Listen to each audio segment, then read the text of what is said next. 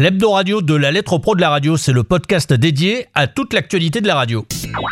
Chez nos voisins suisses, ça bouge. De nombreux événements sont prévus en 2019 en lien avec la radio. Lors du Suisse Radio Day, on connaîtra enfin la date officielle du Switch Off qui tirera un trait définitif sur la FM.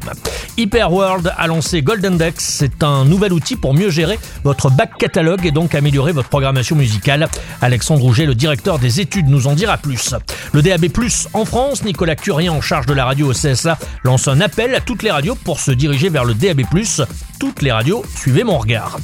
Mondiale de la radio aura lieu ce 13 février. Portée par l'UNESCO, l'équipe du Salon de la radio y prend une part importante avec le lancement d'un concours et d'une radio éphémère.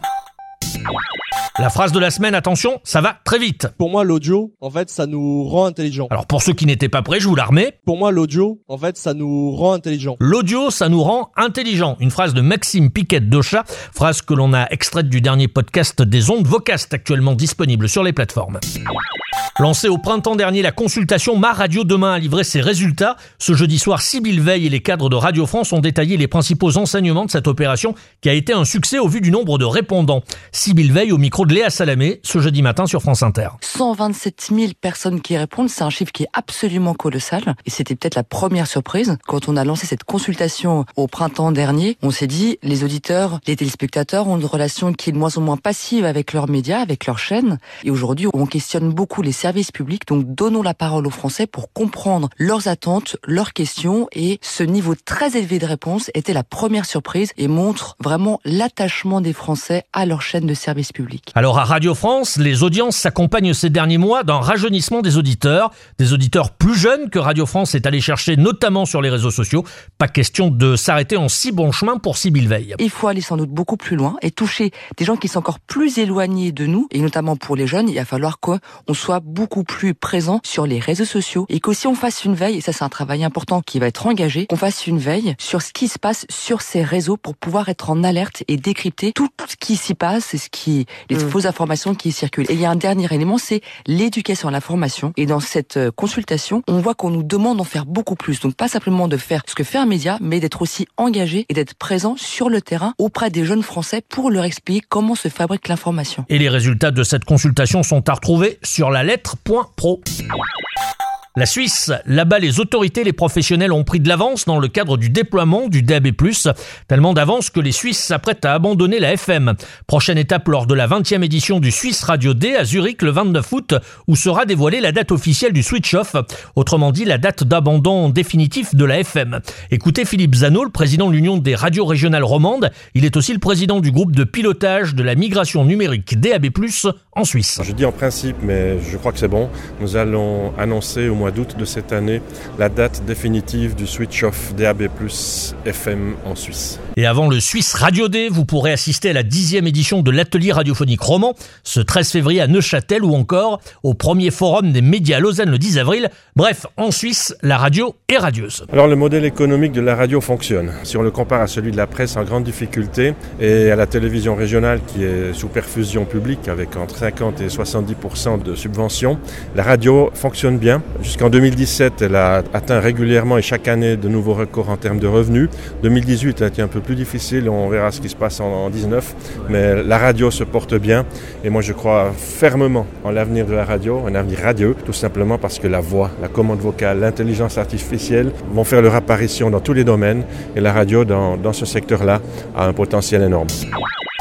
Comment améliorer sa programmation musicale? Eh bien, Hyperworld a lancé une web app innovante afin de permettre à ses clients d'accéder plus facilement à l'exhaustivité des données avec le même degré de confort que pour les nouveautés. La plateforme permet donc une meilleure exploitation des datas et permet également aux radios clientes de mettre à jour leur back catalogue de Gold de manière plus efficace.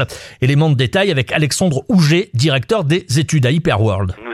Dans la recherche musicale deux grandes familles. Euh, les nouveautés euh, que nous euh, gérons nous à travers notre outil Index où nous testons un volume de titres qui est de 30 à 40 de manière générale, des titres qui sont un peu plus frais, nouveaux, et les Gold qui traitent un petit peu plus du back catalogue, des titres identifiés, connus et qui en général alimentent des rotations des radios. Quels sont les avantages pour les clientes, les radios clientes? C'est en fait d'avoir à disposition un nouvel outil qui va remplacer complètement leur fichier Excel. Aujourd'hui, ils vont se balader entre les différents onglets. Demain, avec Gold Index, ils pourront avoir une plateforme dédiée, ergonomique, attrayante, colorée. Ils vont pouvoir créer leur propre playlist, un petit peu comme on peut faire sur les plateformes de streaming. Ils vont pouvoir poser des filtres sur euh, les scores euh, des indicateurs qui leur sont livrés, sur les métadonnées qu'ils associent au titre. Ils vont pouvoir comparer les scores entre eux de manière très intuitive et en fait mieux travailler euh, la profondeur et la richesse des données qui leur est livrée. Objectif, c'est d'améliorer sa programmation musicale. Toujours, le travail d'Hyperworld est d'aider ses clients à s'améliorer et aller toujours vers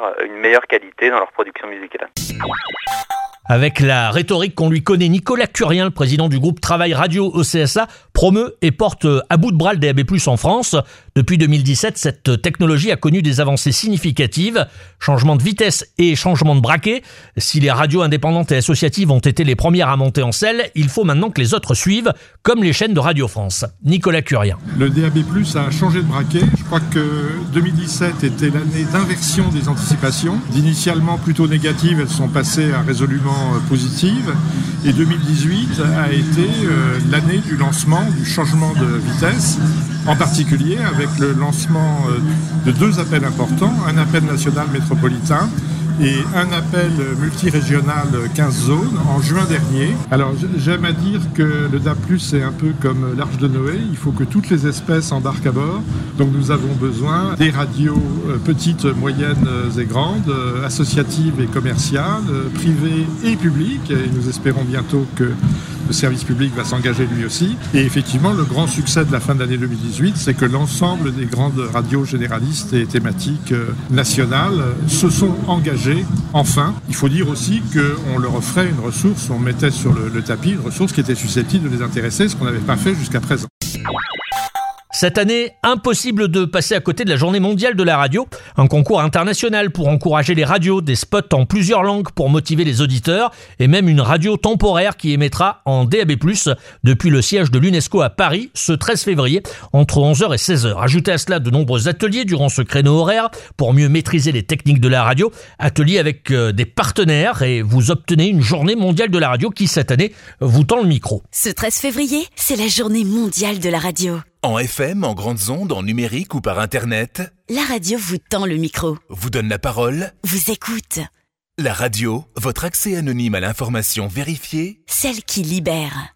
Le 13 février, Fêtons ensemble la radio avec l'UNESCO. Toutes les infos sur cette opération, concours, radio temporaire, atelier organisé à l'UNESCO et spot gratuit à télécharger sont sur la lettre.pro évidemment. Fred Musa, animateur sur euh, Skyrock, sera l'invité de la prochaine Mécanique des ondes, célèbre émission diffusée sur fréquence protestante ce mardi 12 février à 13h15 sur 100.7 à Paris en Ile-de-France. Alors forcément, à la lettre pro de la radio, on a déjà quelques extraits à vous faire partager.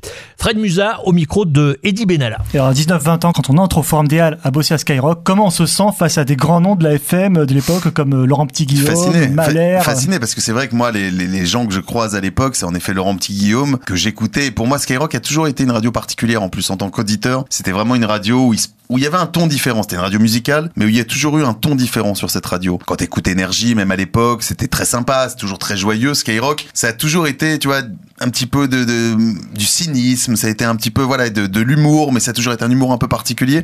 Et c'est vrai que tu te retrouves face à, tous ces gens. Moi, j'ai bossé avec Laurent Petit Guillaume, j'ai bossé avec Mahler, j'ai bossé avec la regrettée Géraldine, Super Nana par la suite. J'ai rencontré des gens, ouais, absolument hallucinants et qui ont marqué l'histoire de la FM. En dehors de ça, qui ont marqué évidemment l'histoire de Skyrock. Tu débutes avec ça, d'un seul coup, tu rentres, tu rentres en Champions League, quoi, j'ai envie de dire. Fred Musa en interview dans la mécanique des ondes ce mardi 12 février à 13h15 sur Fréquence Protestante. Cette émission sera bien sûr et dans la foulée disponible en podcast. Et on termine avec euh, un chiffre, 583. Alors ça, c'est le montant en millions d'euros du chantier de la Maison de la Radio qui n'en finit pas. Dans son rapport annuel, la Cour des comptes pointe des risques et des incertitudes persistantes. Débuté en 2005, ce chantier de réhabilitation vit au rythme des allongements de calendrier et des augmentations de dépenses. La fin de ce chantier titanesque, pour ne pas dire prototypesque, dans sa facture, plus d'un demi-milliard d'euros, est envisagée pour 2022. L'Hebdo Radio, c'est terminé pour cette semaine. À la lettre pro de la radio, nous sommes très attentifs à ce que vous faites dans vos radios en France, en Europe ou ailleurs. N'hésitez donc pas à nous envoyer vos infos, vos communiqués de presse, vos photos, vos vidéos, vos sons et même, j'ose le dire, vos réactions. Rédaction la lettre point pro. C'était Brulatour. Bonne semaine et vive la radio. La lettre.pro, l'actualité de la radio et de ses métiers.